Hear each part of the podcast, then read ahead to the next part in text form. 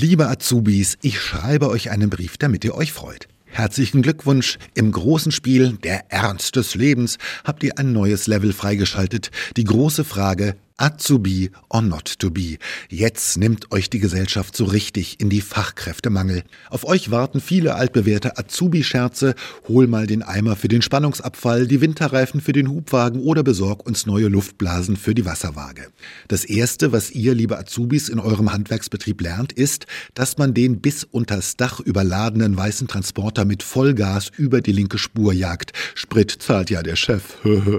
Viele von euch fragen sich vielleicht, wozu wozu überhaupt Ausbildung? Gibt's da kein Tutorial bei YouTube? Und lohnt es sich wirklich, eine mehrjährige Ausbildung bei mickrigem Azubi-Entgelt zu machen, um am Ende doch nur einen Job mit Mindestlohn zu ergattern? Die meisten Eltern sehen ihre Kinder lieber an der Uni. Viele halten ihre Sprösslinge für hochbegabt, was allerdings häufiger an den Eltern liegt als an der Begabung. Fun Fact, nur zwei Prozent aller Kinder sind hochbegabt und die meisten Helikoptereltern können gar nicht fliegen.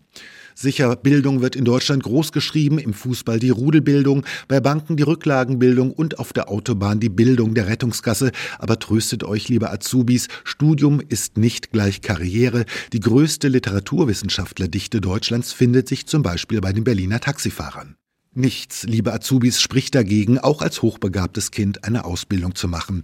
Wenn ich mir so manchen Handwerkerbesuch bei mir zu Hause ins Gedächtnis rufe, der eine oder andere hochbegabte Klempner wäre mir durchaus recht gewesen.